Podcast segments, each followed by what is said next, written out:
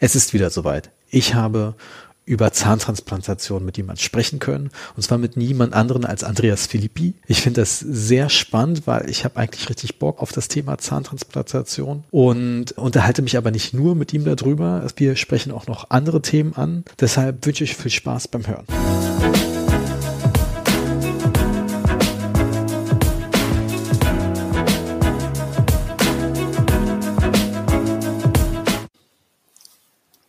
Dann herzlich willkommen zum heutigen Podcast. Ich bin verbunden mit Basel.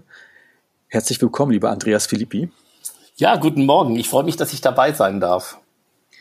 Lieber Andreas, du hast ganz viel über Zahntransplantation publiziert. Willst du kurz sagen, wie du überhaupt auf die Idee gekommen bist, Zähne zu transplantieren? Ach, das hat sich, glaube ich, ein wenig aus meiner traumatologischen Tätigkeit ergeben. Ich mich ja immer schon mit dem Thema Zahntrauma beschäftigt und die Mechanismen der Heilung bei der Replantation und eben bei der Transplantation sind sich ja sehr ähnlich. Das bedeutet, man weiß aus der Traumatologie ja schon etwas länger, was die Pulpa braucht, wenn das Wurzelwachstum noch nicht abgeschlossen ist, damit sie so eine Replantation überlebt. Und über das Parodont weiß man eben auch tatsächlich viel. Und dann bin ich eben Oralchirurg von Haus aus. Das heißt, äh, Weisheitszähne rauszunehmen und so, das ist wirklich tägliches Brot und das fällt einem auch nicht schwer. Und die, die quasi Kombination wahrscheinlich aus diesen beiden Aufgabengebieten anbieten, hat das irgendwie dann doch sehr, sehr naheliegend gemacht. Und ich mache das auch schon immer, seit ich Zahnarzt bin. Mein erster Chef, wo ich meinen ersten Oralchirurgie-Titel, also damals in Deutschland noch erworben habe, der war ein großer Fan der zahnerhaltenden Chirurgie und wir haben von Anfang an dort all diese Dinge gemacht, die man dann nachher noch etwas ausgebaut hat mal, im Zahntransplantationsbereich gibt es ja auch wenig Bücher. Haben Sie zum Beispiel von dem Japaner mal das Buch gelesen damals, der Michui Tsubishi? Also Tsukiboshi heißt er, das ist ein cooler Typ, den kennt man natürlich auch lange, weil er auch ebenso wie ich eben äh, sehr viel eben Zahntraumata behandelt. Der macht das wirklich exzessiv. Äh, der macht das auch schon ein paar Jahre länger als ich, mittlerweile ja ein älterer Herr. Äh, hohe Fallzahlen, klar, klar kennt man die Literatur von ihm und man kennt sich auch so, weil es sind nicht ganz so viele Leute, die das tatsächlich sehr intensiv betreiben. Deswegen kennt man sich untereinander. Ich war ja auf dem letzten Tooth Transplantation Kongress in Rotterdam, der in Prag dieses Jahr ist ja leider ausgefallen. Mhm. Da hat man schon gesehen, dass es wirklich eine sehr eingeschworene Gemeinde ist, die sich teilweise wegen Beta Details fast bekriegen. ja. ja. Das war schon interessant. Details wie, nee, wir machen auf jeden Fall dann später Komposit-Veneers auf die Zähne, weil es ist viel biologischer. Mhm. Denn wir wissen, auf dem Komposit Zahnumformung sind ganz viele Keime drauf, also Sachen, die eigentlich klar sind, wurden dann nochmal so exzessiv wirklich hart, knallhart diskutiert. Ja, das ist so, äh, das ist so, ich kenne solche Diskussionen auch in anderen Fachgebieten. Ich mache ja so noch, ich habe ja noch so ein paar andere Dinge, die mit dem Thema nichts zu tun haben. Ich, ich finde, man sieht dann relativ schnell die Leute, die es einfach wirklich machen und die, die das selten bis nie machen, aber exzessiv darüber reden können. Und ich bin eher, ich bin lieber jemand, der macht es und ich weiß, wie das geht. Man hat so sein Netzwerk von Leuten, die dann eine tolle Wurzelkanalbehandlung machen, wenn sie erforderlich und eine sensationelle Rekonstruktion. Ich glaube, jeder sollte auch so ein bisschen bei seinem Leisten bleiben. Es gibt eh wenig Leute, die so, so interdisziplinäre Dinge wirklich so als im One-Man-Show auf hohem Niveau abdecken können. Das ist auch der Grund, warum wir dieses Zahnunfallzentrum hier haben. Oder dass es wirklich ein Teamplay jeder macht genau das, was er am besten kann. Nee, das hat das Rotterdam-Team damals auch gesagt. Wir haben jemanden für die Endos, Restorative Dentist, KFOLA und mhm. PALA. Und der PALA macht natürlich die ganze Transplantationssache. Mhm. Spannend fand ich, ja, ich habe mich ja mit denen unterhalten und dachte so, na Mensch, ist das denn finanziell für euch interessant? Und die meinten, naja, eigentlich die Zahntransplantation an sich da dürfen wir gar nichts dafür verlangen in den Niederlanden. Oh, okay. Das schon. ja. Okay. Ich meine, okay, teilweise machen wir es ja so, dass die dann teilweise bei erwachsenen Patienten dann auch Zähne in die Front, äh, Prämolaren in die Front transplantieren. Ja. Dafür dann Implantat an die Stelle, wo sie extrahiert setzen. Okay. ein bisschen, ja, war ein extremer Fall, wo von zwei bis zwei die Frontzähne mhm. äh, traumatisch bedingt verloren ja, gegangen sind. Ja. Typischer Fahrradunfall in Rotterdam. Und deshalb brauchen die so viele. Und deshalb hat der Kieferorthopäde gesagt, also oben im Oberkiefer kann ich noch die Lücken schließen, im Unterkiefer musste die Zähne mhm. transplantieren und Implantate dafür setzen. Also es ist ja immer so, es gibt Fälle, die sind wirklich eben komplex, das muss man einfach klar sagen. Und eben bei eben komplexen Fällen gibt es auch nicht immer nur einen Weg. Und eben neben dem, was die Zahnmediziner vielleicht ideal finden, gibt es auch noch den Patient und vielleicht auch noch dessen Eltern auf der anderen Seite, die solche aufwendigen Therapiekonzepte ja auch noch mitmachen müssen müssen. Und, und also also wie sieht das bei uns auch? Wir haben immer wieder oder wir haben gerade so bei den wirklich komplexen Fällen recht lange auch interdisziplinäre Diskussionen intern, die wir dann dem Patienten vorstellen, nachdem wir uns intern mal geeinigt haben, weil bei schwierigen Fällen gibt es selten einfache Lösungen und man muss sich dann auch die Zeit nehmen, mit allen Beteiligten das in Ruhe zu besprechen, weil eben der Patient den Rest seines Lebens damit klarkommen muss. Fällt denn manchmal das Argument, wenn ich zum Beispiel mit Kollegen darüber spreche, sagen die oft, na ja, okay, wenn das die Transplantation schief geht, dann verliert, hat man am Ende so nach dem Motto noch einen weiteren Zahn verloren. Ist das manchmal auch ein Argument bei euch?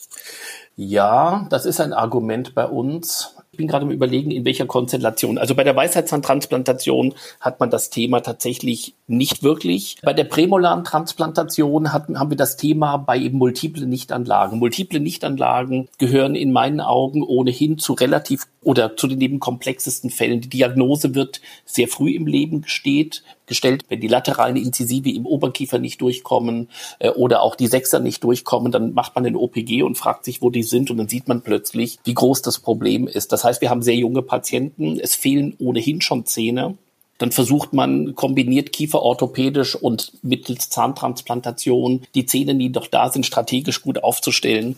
Und dort, wenn man eh schon zu wenig Zähne hat, muss man sich tatsächlich für jeden Zahn, und das gilt für die Kieferorthopädie genauso. Und was ist, wenn wir den Zahn sehr weit bewegen durch einen kortikalen Knochen? Wie hoch ist das Wurzelresorptionsrisiko? Mhm. Also von daher, ja klar, also gerade eben bei den Fällen mit eben Nichtanlagen haben wir diese Diskussion immer wieder auch bei, bei eben unilateralen Doppellücken. Also 2-1, 2-2 sind ausgeschlagen und, und eben die andere Seite steht noch ganz. Dann gehen wir lieber den Weg, dass wir den einer der Gegenseite kieferorthopädisch über die Mittellinie bewegen und es dann symmetrisch schließen, anstatt zu transplantieren. Aber das sind Fälle, die, ah, okay. Muss man wirklich, also das muss man sehr gut diskutieren. Und klar führen wir die, diese quasi Diskussionen auch auch, aber primär bei Fällen mit eben multiplen Nichtanlagen, wo man eigentlich um jeden Zahn sich wirklich ernsthaft Gedanken machen muss. Interessant. Wie viele Zähne transplantiert ihr denn eigentlich im Jahr? Gibt es da eine Zahl? Äh, das weiß ich gar nicht genau. Das sind gar nicht so viele, wie das klingt, aber wir machen es eben schon sehr lange. Ich würde sagen 30, 40, vielleicht hm. so um diesen Dreh. Ja, okay. Ja, und sag mal, Andreas, eine ganz doofe Frage, aber wenn sich jemand wirklich für Zahntransplantation interessiert, ich meine, man kann ja dann vielleicht über die intentionelle Replantation dann einen gewissen Einstieg bekommen, weil ich glaube, das ist, glaube ich, die einzige Möglichkeit, äh, wo man sagt, okay, das finde ich eigentlich interessant, das hat bisher gut geklappt und der nächste Schritt wäre dann wirklich dann mal einen Zahn zu transplantieren. Wie, was empfiehlst du den Leuten eigentlich? Wo sollen die sich hinwenden? Was sollen die machen? Ja, es gibt ja wie bei den Implantaten auch die SAC-Klassifikation. Die quasi einfachen Fälle, also Simple Cases, dann die A-Fälle, das sind die Advanced Cases für die Fortgeschrittenen. Und dann gibt's die Complex Cases. Das ist diese gleiche Klassifikation, die es auch für die Zahnimplantate gibt. Es macht Sinn, dass man natürlich mit den einfachen Fällen beginnt. Und eben einfache Fälle sind acht nach sechs im gleichen Quadranten, wenn es in der Lücke, also in der Empfängerregion, genügend Knochen in allen Dimensionen hat. Also bucolingual, mesial distal und auch vertikal Richtung Kanal und Richtung Kieferhöhle. Das sind die Einstiegsfälle. Um das aber zu lernen, braucht es eigentlich eine oralchirurgische Weiterbildung. Also alle, die bei uns in Basel hier immer schon in diesem Weiterbildungsprogramm waren, die können alle Zähne transplantieren, alle.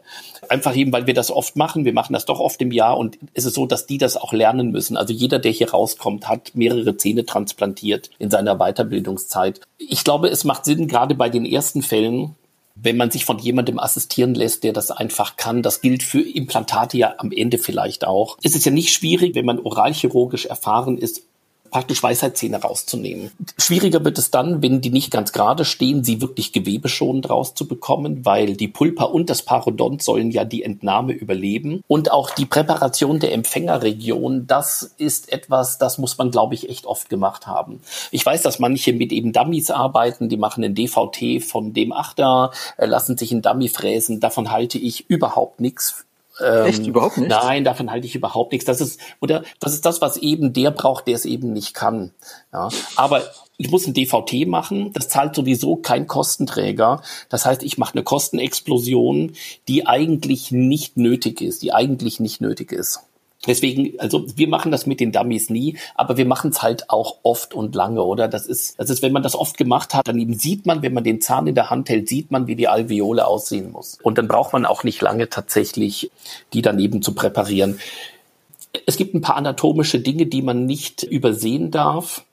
Gerade wenn ich obere Weisheitszähne nach unten transplantiere, also nicht Anlagen zweiter Prämolar, ist eine klassische Indikation, um obere Achter nach unten zu transplantieren. Das funktioniert wirklich gut. Aber die, die quasi Gefahr, mit der Fräse lingual zu perforieren, ist nicht ganz unerheblich. Und auch dafür braucht es eine oralchirurgische Ausbildung. Das ist so, es gibt ein paar anatomische Regionen, wo man nicht entspannt einfach große Löcher reinbohrt, ohne zu wissen, was sich da vor allem lingual vielleicht noch befindet. Also deswegen die Empfehlung zur Frage, wie kann man sich dem Thema nähern? Ich glaube, eine oralchirurgische Weiterbildung an einer oralchirurgischen Weiterbildungsstätte, die das auch machen, ist sicher empfehlenswert. Und natürlich fängt man wie immer im Leben mit den einfachen Fällen an und tastet sich dann so langsam nach oben. Gibt es da ein paar, äh, neben Basel, ein paar oralchirurgische chirurgische Stellen, die Ihnen einfallen? Also äh, Graz hat traditionell immer schon viele Zähne transplantiert. Herr Eskici, damals Chef in Graz, hat das war auch eine, auch, auch in der Klinik, die viel gemacht haben. Auch jetzt eben der aktuelle Chef macht das eben genauso, Norbert Jaxe.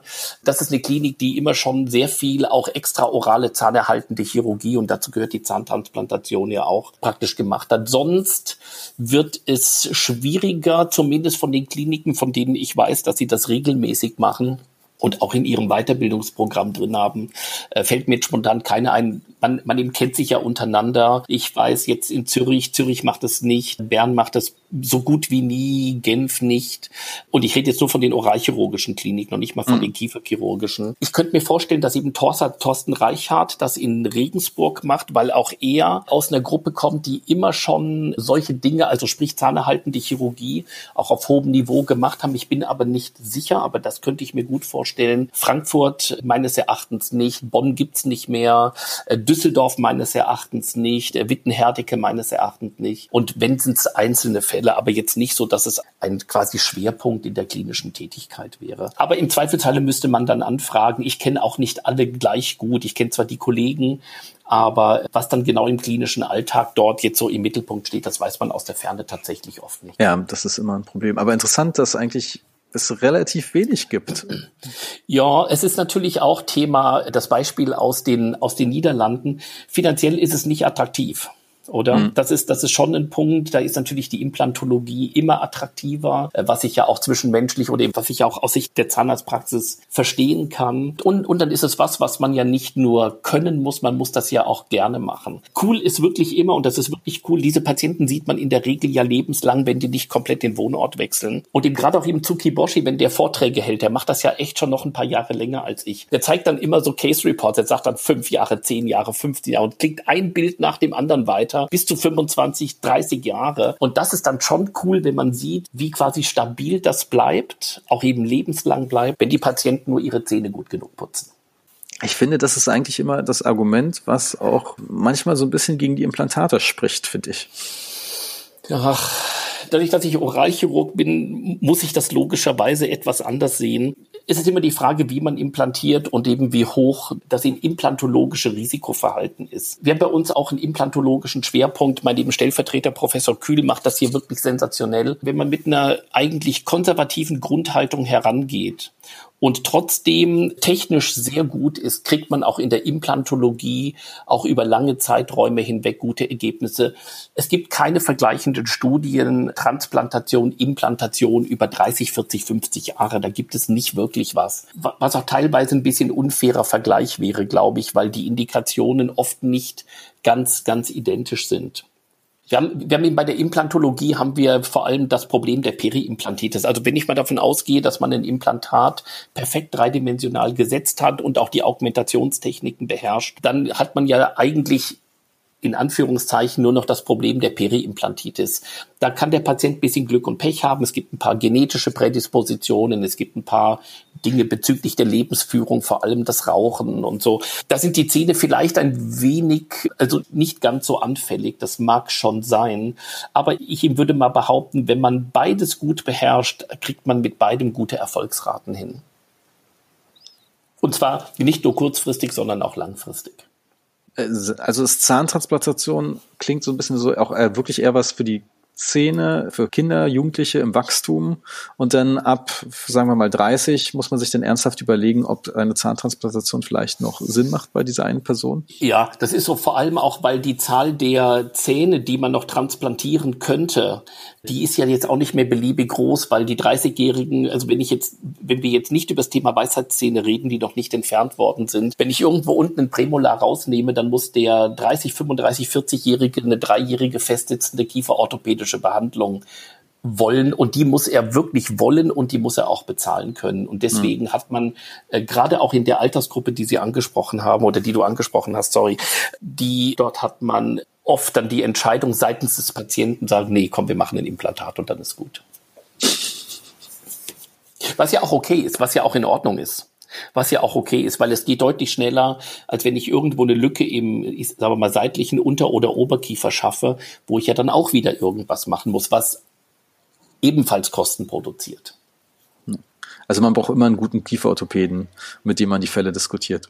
Das ist schon klar. Also das ist eben wirklich so. Das ist, das ist eben wirklich so. Wir haben eigentlich in allen Altersgruppen muss das, also fast jeder Fall, vielleicht nicht acht nach sechs, aber sonst muss fast jeder Fall oder sollte unbedingt mit dem guten Kieferorthopäden diskutiert werden. Unbedingt. Sehr, sehr spannend. Ja. Gibt es, ähm, also ich meine, das habe ich ja von dir zum ersten Mal gehört, das Wort Transreplantation. Ja. Ja. Ein Wort, das sehr, sehr spannend ist. Ja, das ist es. Ja. Das, kann man das sagen, die, die meisten Transreplantationen gehören eher zum einfachen Fall? Ähm, äh, ja, ja, ja, ja, ja, man eben weiß, wie es geht. Das ist, das ist immer das Gleiche, aber es ist nicht schwierig, das muss man schon hm. zugeben. Dieses Wort Transreplantation ist ein sehr sperriger Begriff, der vom ursprünglichen Erstautor so genannt wurde, Thomas Hiedl, ein Privatpraktiker aus Bayern, äh, der das in seiner Praxis relativ häufig gemacht hat, das dann mal auf einer Tagung vorgestellt hat und dann saßen einige Leute, die sich echt gut auskennen damit und dann haben wir gesagt, okay, das ist eigentlich eine interessante Idee, es lohnt sich vielleicht mal, das zu probieren und das auch mal auf etwas, ähm, ich will mal sagen, fundiertere, vielleicht auch eben wissenschaftlich fundiertere Beine zu stellen. Und, und, und wir haben das alle damals probiert. Die Indikation ist ja eigentlich eine ganz andere. Die Indikation ist die finale Parodontitis marginalis. Der Zahn muss raus. Lockerungsgrad X, oder? Ja. Die Schwierigkeit, die man ja bei manchen Patienten hat, das können allgemeinmedizinische, medikamentöse Gründe sein oder auch der Knochen, der nicht mehr da ist durch die finale Paro, dass man dann nicht so locker mal ein Implantat mit einem Knochenblock macht und auch vielleicht, weil die Nachbarzähne vielleicht auch schon ein bisschen parodontal kompromittiert sind, auch nicht so einfach eine Brücke macht. Und dort, dort in dieser, in dieser Konstellation lohnt es sich über das Wort Transreplantation zu diskutieren. Und die Idee ist ja, dass man den Zahn rausnimmt, ihn an die gleiche Stelle setzt. Deswegen wäre auch das Wort intentionelle Replantation vielleicht korrekter oder korrekt, aber dieser Begriff hat sich tatsächlich gehalten, so wie der Begriff Wurzelspitzenresektion, der auch unglücklich ist eigentlich, sich auch hält, weil die Begriffe, die es schon lange gibt, die halten sich dann einfach und die zu eliminieren, das ist oft dann nicht ganz so, ja, das, das kommt manchmal eben nicht eben ganz so gut an. Die Idee ist eigentlich, dass man praktisch aus dem Zahn, der ein Infektions- oder ja, der ein Infektions verändertes Parodont hat, dass man den durch den operativen Eingriff ankylosieren lässt. Und das ist wirklich cool. Eigentlich ist es genau das, was man aus der Traumatologie mitbringt. Das sind ja genau die Kenntnisse. Was muss ich dem Knochen bieten, damit er an die Wurzeloberfläche ranwächst, ohne erhöhte Sondierungstiefen? Und genau, das ist die Transreplantation. Es ist eine Replantation, aber dieses Wort trans kommt eben daher, weil die Zähne oft klinisch elongiert sind. Wenn die so eine finale Paro haben, stehen die meistens nicht mehr da und sie werden eben eben in die Originalposition zurückgesetzt. Ja, also ich meine, das Coole an der Transplantation ist ja, man kann eigentlich alles falsch machen, aber man muss den Brust in einem Stück rausbekommen und kann ihn trotzdem wieder reinsetzen. Es ist eben genauso. Und eben der Satz, den ich den Patienten immer sage, wenn wir dieses Thema diskutieren, ist ja, uns ist allen klar, dass der Zahn rauskommt. Das heißt, der Zahn ist eben sowieso weg. Wir können versuchen, den nochmal einzusetzen. Und das Schlimmste, was Ihnen passieren kann, ist, dass man den nochmal ziehen muss. Und so ist es auch. Und in diesem Aspekt stimmen eigentlich die meisten Patienten dem zu. Sie wissen, dass es keine hundertprozentige Garantie gibt, die gibt's ja nie bei diesen Dingen. Aber wenn man die Technik nicht überstrapaziert und einen wirklich guten dentogingivalen Verschluss hinbekommt. Das ist eigentlich das A und O für praktisch das, was in der Tiefe passiert. Also das Epithel darf nicht schneller in der Tiefe sein, als der Knochen an die Wurzeloberfläche rangewachsen ist. Und er braucht natürlich auch eben eine suffiziente Wurzelkanalbehandlung, damit es nicht noch andere Probleme gibt. Aber sag mal, der epithele Verschluss, der ist ja bei der klassischen intentionellen Replantation, also einfach auf Gingiva-Niveau frakturierter Einser meinetwegen, die man dann einfach replantiert, um einen gewissen Ferrule zu haben, der ist doch, ist es da eine große Herausforderung oder ist es da relativ einfach? Nein, es ist relativ einfach. Also wenn ich jetzt eine Kronenwurzelfraktur habe, das ist das, was du gerade skizziert hast, und man praktisch die, die Wurzel vertikal entfernt mit diesen vertikalen Extraktionstechniken, die dann so um 180 Grad axial dreht und etwas in Supraposition stellt, hat man manchmal, kommt ein bisschen auf die Situation drauf an, so einen kleinen Spalt zwischen Wurzeloberfläche und der quasi Gingiva, weil der Zahndurchmesser etwas schmaler wird, wenn ich den Zahn etwas raushebe. Gewebe. Und wichtig ist wirklich, dass es da dicht sein sollte. Das kann man mit zwei Einzelknopfnähten oder besser mit zwei Double Loop Nähten, mesial und distal, kriegt man das gut hin. Aber trotzdem muss man das eben auch können. Sag mal, von den ganzen axialen Extraktionsgeräten gibt es ja im Prinzip Benix und Zalex. Ja, es gibt also, auch Rolok, es gibt Easy Extract, es gibt schon noch ein paar mehr. Ja, aber sag mal so, das sind so die in Deutschland gängigsten. Easy okay. Extract ist ja also ich meine, sagen, die, die ich benutzt habe, sagen wir es so. Easy Extract, weiß ich, gibt es das überhaupt noch in Deutschland? Uh, das kann ich nicht sagen. Ich bin schon viel zu lange in der Schweiz, um das wirklich beurteilen zu können. Also ich kann, also die, also ich weiß nicht, ob es das noch gibt oder nicht. Von denen, also wir mögen das Benex am liebsten, für diese Indikation wohlgemerkt. Mhm. Weil, weil wir haben ja die klinische Krone nicht mehr bei der, bei der Kronenwurzelfraktur. Wir haben in der Regel einen Wurzelkanal, der noch nicht endodontologisch behandelt wurde so dass man eigentlich in den Wurzelkanal sehr gut diese Benex-Schraube da reindrehen kann. Und das funktioniert auch technisch gut, solange die Nachbarzähne durch den Unfall vielleicht oder auch durch eine Paro nicht zu stark kompromittiert sind, weil man sich doch auf einigen Nachbarzähnen abstützen muss. Das gilt aber für die anderen Techniken eigentlich mehr oder weniger auch. Ich habe mal so ein abgedrehtes System letztens gesehen, Exomet von Italienern. Das hattest du gerade auch angesprochen. Nee, das kenne ich nicht. Wie heißt das? Ich muss es auch mal kurz eingeben hier. Exomet habe ich zufällig mal gefunden. Also das muss ich mir in Ruhe mal anschauen. Also ich hm. kenne es tatsächlich, ah doch hier. Es gibt YouTube-Videos dazu. Das, die, hier steht Zahnrad-Kit. Muss mir mal kurz das Bild hier öffnen. Ja.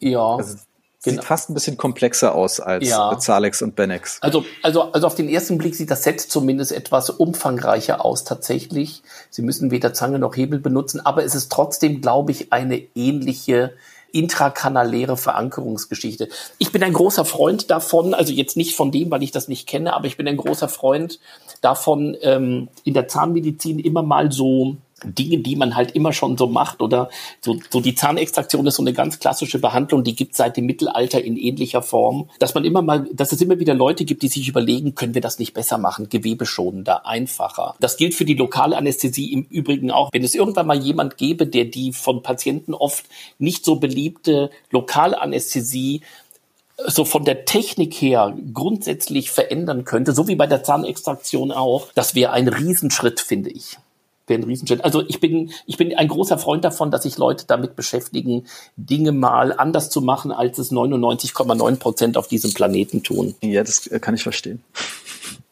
Ja, aber ich meine, bei Lokalanästhesie wird es natürlich schwierig. Ich meine, es gibt natürlich ein paar computergesteuerte Systeme. Mhm. The Wand, mhm. DentaPen, denn Intraossea gibt es ja mittlerweile nur noch einen Anbieter mhm. mit dem Quicksleeper. Ja. ja.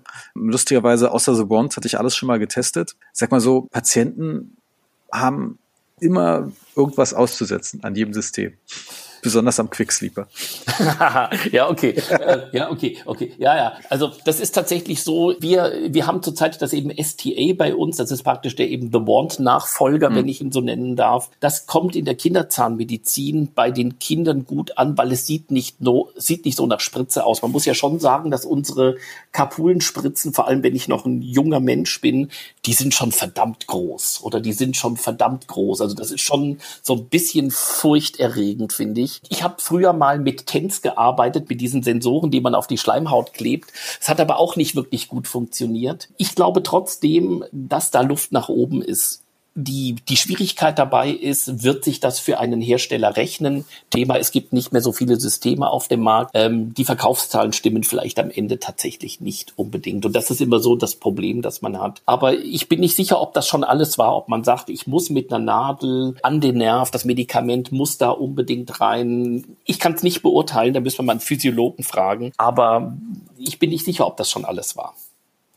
Was war denn überhaupt TENS? Ah, TENS, das sind so Elektroden, die man auf die Schleimhaut geklebt hat. Das gibt's ja für die Haut, gibt's das auch die praktisch durch eben elektrische Impulse die Nervreizleitungen unterbrechen oder eben zumindest beeinflussen sollten. Das haben wir mal gemacht. Wir haben das mal gemacht. Vor vielen, vielen Jahren haben wir das mal getestet. Und zwar am harten Gaumen, wo es sich anbietet, weil ja der Gefäßnervstrang wirklich unterhalb der Schleimhaut auch eine auch auf einer festen Unterlage läuft. Aber es hat nicht wirklich so gut funktioniert, wie, wie das vielleicht annonciert. Aber so die Idee, dass man sich mal grundsätzlich über eine ganz andere Art der, der praktisch Unterbrechung der Nervreizleitung Leitung lokal, ohne taube Lippe und ohne dieses Zeug beschäftigt, finde ich eigentlich großartig. Und ich, wie gesagt, ich glaube, da geht noch was. Wir haben jetzt gerade eine Studie publiziert oder eben sie kommt jetzt über das Thema Nasenbodenanästhesie. Mhm. Da wollte ich gerade drauf äh, ja. hinausgehen, weil ich habe mal von Monika Daubländer dazu mhm. etwas gehört, aber sie meinte, es geht auch nur bei Kindern relativ Richtig. gut bis zum Alter ja. X.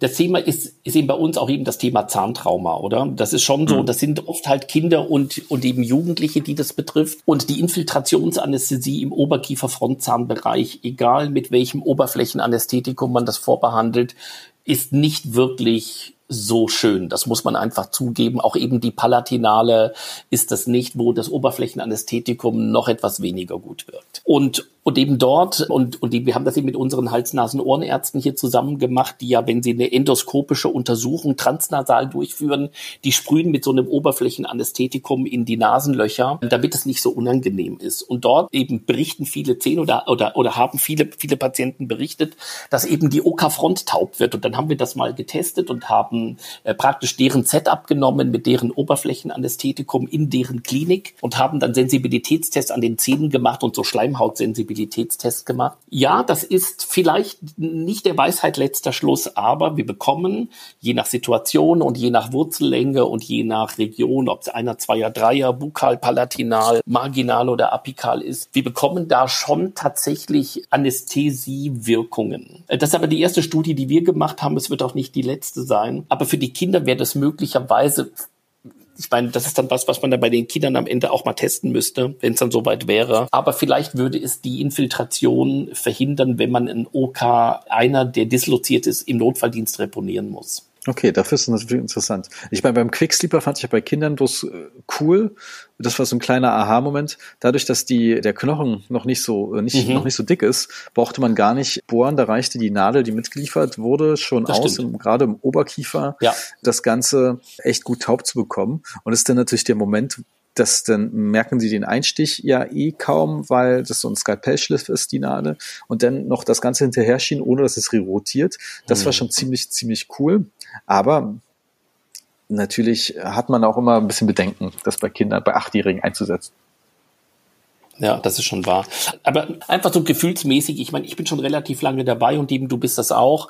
Und eben, wir haben ja schon viele Dinge auch mal kommen sehen im Fachgebiet, mit denen man so nicht gerechnet hätte, wo man sagt, wow, das ist jetzt echt stark, dass das Leute wirklich gemacht haben und eben, wenn das dann auch noch klinisch funktioniert, obwohl man das eigentlich nicht so auf dem Schirm hatte, dann ist man eigentlich wirklich erfreut. Und ich könnte mir eben vorstellen, dass wir irgendwann beim Thema Lokalanästhesie, gerade so bei den Patienten, die wo es wirklich schwierig sein kann. Und das sind die Kinder vor allem. Das ist nicht so easy, auch in der Kinderzahnmedizin. Nicht, wenn man da irgendwas Cooles finden würde, wie man diese apikale Reizleitung bei der Trepanation oder bei einer Kavitätenpräparation, wenn man die ausschalten kann, ohne da mit einer Nadel reinzugehen und den halben Mund damit zu anästhesieren. Aber wir werden das sehen. Also es wäre auf jeden Fall der absolute Knaller.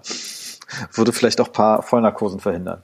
Äh, auch das vielleicht, ja. Behandelst du viele Kinder? Also ich meine, das Nur. klingt gerade so ein bisschen so. Nur. Nur ist übertrieben, aber ich würde sagen sicher 70 Prozent. Das hängt damit zusammen, dass ich dieses Zahnunfallzentrum hier leite. Mhm. Und eben da haben wir wirklich viele. Also ich sehe jeden Tag wirklich viele, viele Kinder, die Zahnunfälle haben oder hatten. Das ist fast mein klinischer Tätigkeitsschwerpunkt hier, neben dem, dass wir oralchirurgisch natürlich auch alles machen. Aber jeder in meinem Team hat so seinen eigenen Schwerpunkt innerhalb der Gruppe. Und ja, klar, also sicher, sicher 70 Prozent der Patienten, die ich sehe, sind Kinder oder, äh, oder eben Jugendliche ähm, und, und eben vor allem im Bereich Traumatologie, im Bereich Freilegung und Anschlingung, also diese kieferorthopädisch assoziierte Chirurgie. Ja, ja, klar. Also das ist schon so. Setzt also gar keine Implantate mehr oder wie läuft Doch, das doch, doch, doch eben schon. Aber wie gesagt, mein eben Stellvertreter, der macht das praktisch als, als eben Tätigkeitsschwerpunkt und ich mache das deutlich seltener, als ich das auch schon gemacht habe. Und es ist ja auch richtig so, oder, dass nicht jeder alles gleich gleichmäßig unbedingt machen muss und können muss. Ich finde es immer gut, wenn man größere Teams hat und jeder eigentlich nicht nur das macht, was er vielleicht am besten kann, sondern das, was ihm vielleicht auch am meisten Spaß macht. Also natürlich muss jeder im Team am Ende alles können, aber es muss nicht jeder alles gleich verteilt machen. Sag mal, Andrea, kannst du mir eine Sache erklären? Denn es gibt ja manchmal Diskussionen online, da geht es so um Implantationsalter, ab wann man das machen kann. Ja, was für und ein bei schönes Kindern, Thema. Ja, ah, und ah. Kinder, ich kenne ja deine Meinung dazu. Ja. Ich habe ja schon die Zahl ab 30 gesagt, die ich ja. von dir habe übrigens. Ja, die ähm, kommt, die, die, die kommt noch nicht mal von mir, aber ich eben erzähl's gleich, ja. Hm. Aber viel spannender ist ja, dann gibt es jetzt mittlerweile immer das Totschlagargument.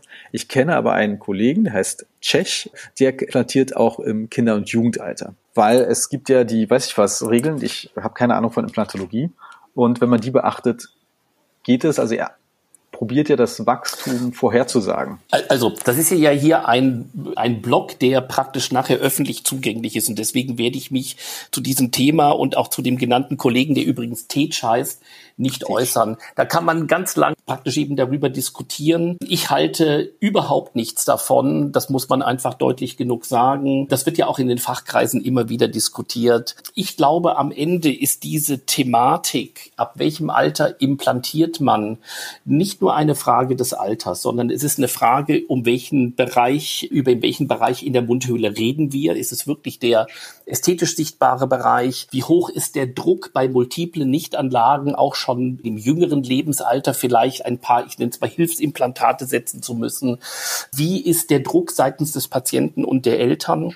Ähm, sehen hm. die das Problem mit der vielleicht drohenden Infraposition, gerade im ästhetisch sichtbaren Bereich, dann ist diese Grenze 30 ist natürlich keine ganz hart gezogenes gibt ja wie immer in der Medizin und in der Zahnmedizin sehr viele individuelle Faktoren. Aber womit man eigentlich gut arbeiten kann, und da möchte ich gerne auf ein schönes Review, auf eine schöne Übersichtsarbeit von Henrik Terheiden, Chef der Kieferchirurgie in Kassel, verweisen. Der hat, äh, ich glaube, Anfang 2018 war das, in der Zeitschrift Implantologie im Quintessenz Verlag eine wirklich tolle Arbeit gemacht praktisch die gesamte Literatur zusammengetragen, alle praktisch Studien, die es bis zu dem Zeitpunkt gab und hat eigentlich nur gezeigt, mit welchen Infrapositionen man von Implantaten in der ästhetisch sichtbaren Zone rechnen muss, wenn ich in dieser oder in jener Altersgruppe dort halt implantiere. Und er hat dann auch, und das hat mir eben auch gut gefallen, dann auch Empfehlungen gegeben, wie man das gegenüber dem Patienten kommunizieren sollte. Der muss das ja wissen oder womit kann ich rechnen. Und es ist am Ende eine statistische Wahrscheinlichkeit, wie viele Millimeter Infraposition das sind. Und das gibt einen Range von bis. Und damit fährt man eigentlich, glaube ich, immer im klinischen Alltag Alltag gut. Nicht eben, dass man sagt, äh, das ist jetzt richtig und eben, das ist falsch, sondern dass man dem Patienten erklärt Pro und Contra. Denn er hat die Lücke, er möchte ja, dass was gemacht wird.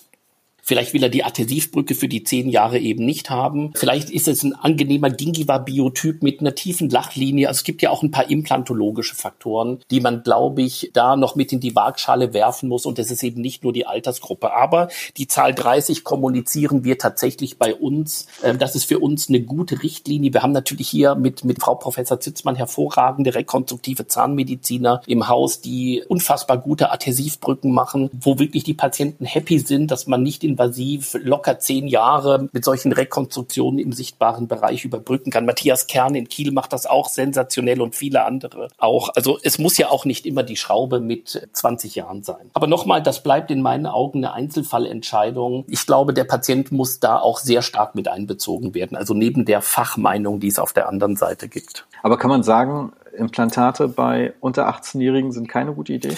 Ja, das ist so, ach, es ist so, Ich bin schon lange dabei und ich habe viele Fälle gesehen und andere haben auch viele Fälle gesehen. Es kommt ja wirklich auf die klinische Region drauf an. Wenn ich jetzt einen Patient habe, der multiple Nichtanlagen hat, und das Problem bei einer, bei einer Nichtanlage ist, ich habe keinen Alveolarfortsatz. Und dann hat er noch einen Milchzahn. Und dieser Milchzahn droht im Alter von, was weiß ich, 15 jetzt rauszufallen. Und ich weiß, wenn der Milchzahn verloren geht, dann ist der Knochen nachher auch weg. Dann kann man durchaus und ihm sollte man durchaus überlegen, ob man nicht an dieser Stelle ein Implantat macht, einfach um eben den Knochen erstmal zu halten und vielleicht die Kauffunktion zu optimieren. Also ich habe schon viele wirklich komplexe Nichtanlagen gesehen, wo man wirklich auch in jungem Lebensalter ernsthaft darüber reden muss zu implantieren. Nicht in der OK-Front, oder? Aber eben sonst. Aber jetzt, wenn ich mir einen ganz normalen Patienten vorstelle, der nicht dieses große Handicap dort hat und es fehlt irgendwie ein Zahn, ein unterer, was weiß ich, Fünfer oder durch eine Nichtanlage Anlage oder so. Ah, das sind Dinge, da, da kann man viel diskutieren. Da kann ich auch eine Adhäsivbrücke machen, da kann ich auch die Schraube machen. Die OK-Front ist halt der heikle Teil. Oder die OK-Front ist heikel, weil diese Infrapositionen gibt es. Und die kann man auch nicht vorhersagen, die kann man auch nicht vorausberechnen. Und wenn, dann muss jemand eine klinische Studie mit großen Fallzahlen vorlegen, um das zu beweisen. Und alles andere ist für mich ein bisschen Spekulation. Aber würde man diese klinische Studie überhaupt durch die Ethikkommission bekommen?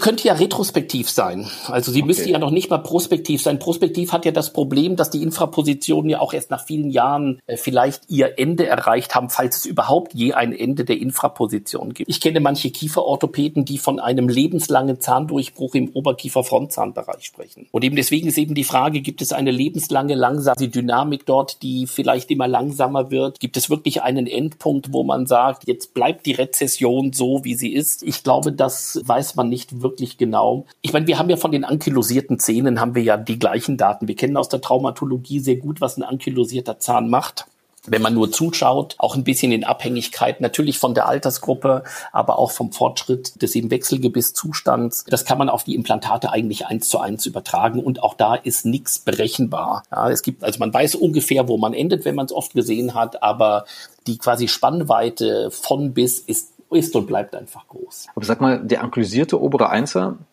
also ich habe mal einen Vortrag von Monty Dugal zu dem Thema ja. gehört, dass er den quasi dekoroniert. Ja, das machen wir auch. Ja, okay. genau. Und interessanterweise war das Rotterdam-Team die waren überhaupt nicht begeistert äh, von dem Vorgehen. Ja, es ja. kommt ja darauf an, was man eben danach plant. Also es gibt für die quasi Dekoronation gibt es klare Indikationen. Übrigens von zwei Skandinaviern 1983, beide mit dem Namen Blom, ne, ist es eben Blomlöf? Nein, das ist nicht Blomlöf gewesen. Also jedenfalls zwei, zwei im Skandinavier, ein Kieferorthopäde und eine, ich glaube, rekonstruktive Zahnmedizinerin, erstmals publiziert worden. Eine ganz tolle Methode, wenn ich einen oberen Frontzahn habe, der durch durch einen Unfall und eben durch eine Ankylose dann in Infraposition gerät. Aber ich muss, wenn ich die Dekoronation plane, vorher wissen, was ich nachher machen will. Wenn ich eine Adhäsivbrücke mache beim 14-Jährigen, wunderbar, weil das gesamte Volumen des Alveolarfortsatzes einfach eben erhalten bleibt. Will ich einen kieferorthopädischen Lückenschluss machen, macht das keinen Sinn oder? Also es hängt sehr von der Art der Weiterbehandlung ab, was ich mit diesem Zahn mache. Und wir beginnen kieferorthopädischen Lückenschluss in der OK-Front oft schon um das zehnte Lebensjahr herum wo die Dreier noch lange nicht durchgebrochen sind. Ja, okay, krass. Ja, also ich glaube, auch da ist es eine wirklich coole Methode, die biologisch ganz hervorragend funktioniert, wo man auch eigentlich eben nicht viel falsch machen kann, außer dass man die Weichgewebsdeckung, glaube ich, ganz gut hinbekommen muss. Aber der Körper hat ja schon angefangen, die Wurzel in Knochen umzubauen und eben der Körper hört auch nicht auf, weil ich die Krone abgeschnitten habe. Also das ist eigentlich eine gute Methode, aber es macht überhaupt keinen Sinn, wenn ich da einen Zahnkiefer orthopädisch reinschieben will. Da muss die Wurzel draußen sein. Ja. Ist es eigentlich ein Problem, so einen ankylisierten Frontzahn rauszubekommen? Das kommt ein wenig auf den Resorptionsgrad an. Also im Prinzip ist es so, dass man die Ankylose ja diagnostiziert durch das Draufklopfen. Also man hört es klinisch viel früher, bevor man auf dem Röntgenbild was sieht. Wenn ich auf dem Röntgenbild was sehe, ist das eher ein fortgeschrittenes Stadium. Und wenn ich jetzt einen Unfall habe und der Unfall ist, ich sag mal, sechs Wochen her und ich klopfe auf den Zahn drauf und eben sehe, der ist ankylosiert und ich halte mein Periotestgerät da dran und sehe auch, dass er ankylosiert ist, dann geht er trotz der Ankylose einfach raus. Wenn er dann in Infraposition gerät, das ist ja der Zeitpunkt, wo man ernsthaft über die Extraktion danach, über eine Art der Weiterbehandlung nachdenkt. Und die Wurzel sieht auf einem 2D-Röntgenbild, also auf auf einem Zahnfilm noch aus wie eine Wurzel und nicht wie Knochen, dann kriegt man die Zähne gut raus. Also sie frakturieren nicht, wenn man es ein bisschen vorsichtig macht. Sie sind fester im Knochen, aber sie sind nicht so, dass die Krone primär frakturiert. Wenn aber die Wurzel mehr nach Knochen aussieht als nach Wurzel, also wenn wir diesen knöchernen Umbau der Wurzel haben, dann frakturieren die natürlich alle und dann muss man es durch Osteotomie oder durch eine Dekoronation behandeln. Ich glaube, ich erinnere mich sogar, dass im Bannex sogar drinsteht, dass man damit nicht ankylisierte Zähne extrahieren kann. Ja, logischerweise. Ja, das ist ja auch, das ist ja auch okay. Also das Wort Anke, okay, das macht ja Sinn. Möglicherweise ist das so, dass man wie, wie, dass man die Katze nicht in die Mikrowelle setzen sollte, um sie zu trocknen. ja, das ist irgendwie so ähnlich. Also ich kann ja verstehen, dass die Hersteller vor Dingen warnen, die vielleicht nicht für jeden selbst erklärend sind. Sag, Andreas, du gibst ja viele Fortbildungen, richtig? ja, das waren, ja, ja, also äh, durch den Corona sind es logischerweise mehr Online-Fortbildungen geworden, aber das stimmt, ja. Gibt es irgendwelche Orte, wo man dich nächstes Jahr sehen wird, ob online oder offline, die du empfehlen kannst? Ja, also also das mit dem das mit dem Offline, also vor Ort, das ähm, das werden wir ja noch sehen. Wir sind ja gerade dabei, dadurch, dass gestern glaube ich zehn Schweizer Kantone zum Risikogebiet aus deutschem Blickwinkel heraus erklärt worden sind und auch mittlerweile die Hotspots in Deutschland zunehmen. Die Epidemiologen und die Virologen ja sagen, vor April wird es keine Entwarnung geben. Warten wir das mal ab. Ja, ich bin halt immer relativ viel unterwegs und das sind meistens wirklich nette Veranstaltungen. Ich weiß nicht, ob ich hier überhaupt eine hervorheben kann oder möchte. Ich, ich denke, nett ist immer dieses eben Curriculum Zahnärztliche Chirurgie, das wir in Berlin machen, drei Wochenenden lang. Das ist immer sehr nett, weil es sehr viele Hands-on-Übungen hat, weil man wirklich nicht nur Folien gezeigt bekommt, sondern sehr viel eigentlich auch selber machen kann. Es gibt in Freiburg gibt es auch eine strukturierte Fortbildung, die geht über vier Wochenenden, die ist noch eine Nummer ausgedehnter. Ja, es gibt halt viel. Es gibt viel. Ich, wenn ich so in meinen Kalender gucke, der ist halt voll. Aber so ist es halt. Dann hat es noch erwähnt, dass dieses Jahr sogar zwei Bücher von dir rausgekommen sind. Ja, vier sogar, vier. Vier. Okay. Vier. Also, also wir, haben, wir haben vier Stück geschrieben. Die beiden letzten sind jetzt diese Woche erschienen. Ich habe sie noch nicht in der Hand gehabt, weil der Weg von Berlin über den Schweizer Zoll, das geht ja immer etwas länger als innerhalb Deutschlands. Also sind vier erschienen. Das erste Buch war ein Zahntraumabuch, also Zahntraumatherapieoptionen für die Praxis. Die Kollegen Krastel und Nebenweiger eben, die haben da mitgeschrieben. Und das ist das zweite, was jetzt rausgekommen ist? Das ist das erste. Das zweite, das heißt eben Speichel, ein Buch, das sich mit der Speichelproblematik beschäftigt. Relativ dickes Buch, sehr cooles Cover. Wir machen es immer so bei den Büchern, dass wir uns immer zuerst mit dem Cover beschäftigen, bevor wir anfangen zu schreiben. Für mich muss das Cover erst stehen von der Idee, weil das am meisten Spaß macht. Also das Schreiben ist auch cool. Aber so ein Cover zu entwerfen, wo man nachher sagt, wo man auch Jahre später noch sagt, ey, das haben wir gut gemacht. Also das war das zweite Speichel, heißt das, ein äh, pinkes Cover ein gutes Buch haben unheimlich viele Leute mitgeschrieben. Alle, die nicht nur in der Zahnmedizin, sondern in der Medizin mit dieser Speichelproblematik, vor allem zu wenig Speichel, also äh, die Logopäden, die Hals-, Nasen-, Ohrenärzte, die Dermatologen, praktisch alle Bereiche der Zahnmedizin haben da mitgeschrieben. Sehr nett. Dann diese Woche, ich habe es noch nicht in der Hand, erscheint das kleine Einmaleins der Oralchirurgie. Das erste, also unser erstes Buch, ich glaube, es gibt fast keine, wo Videos mit drin sind.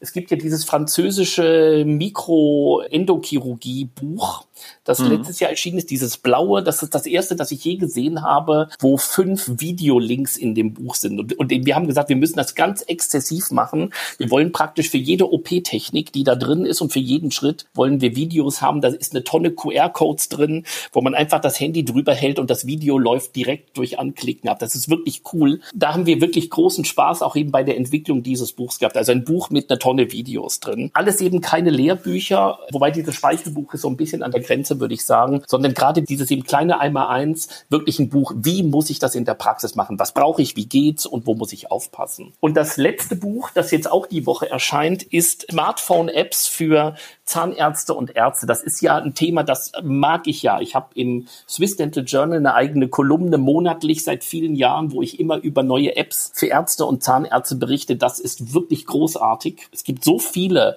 coole Apps da draußen die man echt in der täglichen Praxis verwenden kann. Und die kennt niemand, weil man die, wenn ich Teeth oder Dental oder Zahn oder sowas eingebe, finde ich die einfach nicht. Mhm. Das sind also die vier Bücher. Also das mit den Apps muss ich mir mal angucken. Ja, das ist also das ist wirklich cool. Es gibt wirklich nette Dinge und es kommen jeden Tag neue coole dazu. Ich, ich, ich habe schon wieder eine ganze Warteliste, über, über die ich schreiben möchte und muss. Okay, muss, ich muss mal deine Kolumne angucken. Gerne, ja. Vielleicht verlinke ich die auch am besten. Ich habe immer dann, wenn eben die Kolumne praktisch ein Jahr lang erschienen ist, das sind elf Ausgaben, dann eben fasse ich die als PDF, also alle elf Ausgaben ein PDF, die ist auf meiner Homepage dann drauf. Also da gibt so Jahres, Jahresbände, will ich es mal nennen, wo dann alle elf Kolumnen des letzten Jahres dabei sind. Der ganzen letzten Jahre, genau. Cool. Ich finde, das ist ein gutes Schlusswort. Vielen Dank, lieber Andreas. Ja, es hat Spaß gemacht. Es war wirklich ein nettes Gespräch. Vielen Dank, dass ich dabei sein durfte. Und dann geht es ja jetzt gleich bei dir weiter mit den Berliner Zahnärzten online. Dann viel Erfolg dabei. Vielen Dank, das ist ja nett von dir.